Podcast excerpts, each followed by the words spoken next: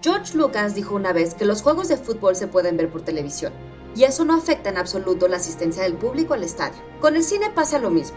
La gente que realmente ama ver películas y que les gusta salir los sábados irán al cine. Pero ¿qué pasará ahora que los cines están cerrados? Institute. Masterpiece Your Life.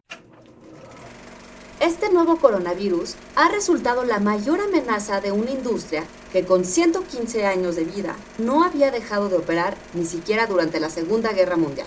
El sitio web Deadline estima que la taquilla podría perder 2 mil millones de dólares solo en Estados Unidos y Canadá si los cines siguen cerrados para fines de mayo.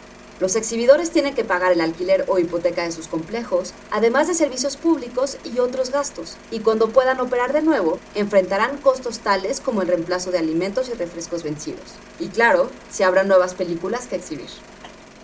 Sin embargo, son las pequeñas salas de cine las que corren el riesgo de bajar definitivamente el telón. Es por ello que algunos exhibidores locales han decidido llevar la experiencia del cine hasta sus espectadores, poniendo a la venta boletos virtuales para premieres digitales y ayudándoles así a evitar la quiebra. La función debe continuar, como dicen los anuncios de una popular cadena de cines aquí en México.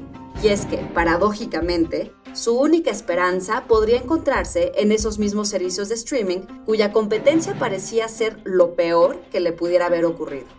¿Y ustedes no se mueren de ganas por ir al cine de nuevo?